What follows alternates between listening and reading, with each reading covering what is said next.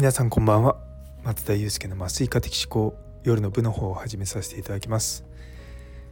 こちらは私のざっくばらんとした日常を語る会になっておりますのでお気軽に聞いていただければと思います。とまあ本当に深夜の深夜ですよ。ごめんなさい。あの夜の部と言ってきながらこれはもうもはや深夜の部になってしまいました。えーと例によって例のごとく当直でございます。そして今日朝8時半に来てからですね今ちょうど0時40分ぐらいなんですけどもノンストップでずっと何らかの手術があります。まあ、もちろんね手術と手術の合間は若干空いたりはするんですけどもその手術終わり際に次の手術が来ましたっていうともうその準備を始めるんで、まあ、ほぼ気持ちは途切れないですね。で途中何件か あの、まあ、何列か手術をねこう並行でやってあのやったりとかしてたので私自身も麻酔かけたりとかもしたりとかまあいろいろとやってたんですけども難しいのはそのまあ複数人で到着してるんですよ。でその中でこう役割をどう分担していくのかっていうのがもうはっきりとした明文化されたルールがあんまないんですね。で、まあ、僕とレジデント2人とあとはまあ僕とほぼ同学年の、まあ、先生での4人でやってるんですけど、まあ、その僕のほぼ同学年の先生は ICU 担当なんで基本的にはま手術には関与しない。で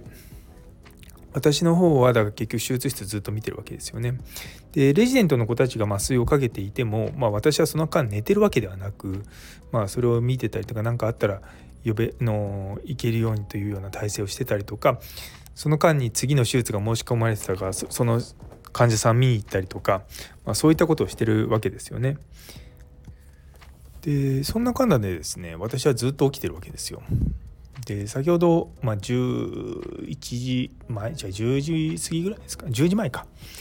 に終わった手術が結構大変で、まあ、一緒に麻酔してたレジデントの子は、まあ、ちょっと疲れてたんで、まあ、それをその彼を休ませるようにすると、まあ、結局まあ必然として僕はずっと麻酔をかけることになるんですよね。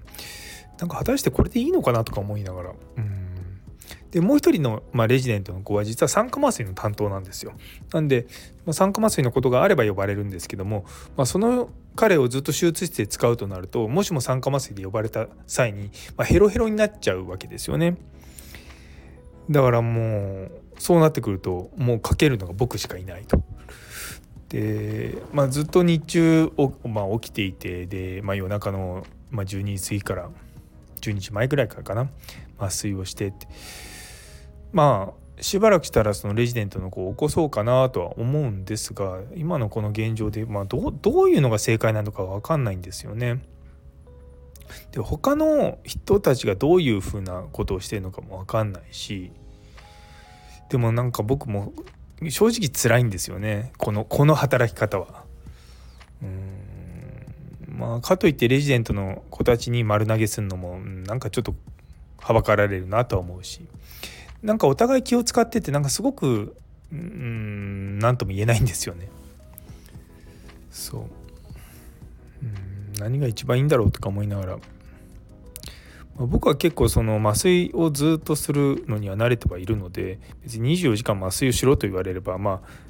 手の抜きどころがある程度分かるので、まあ、別にそれはそれで全然いいんですけどもやっぱ疲れんですよね。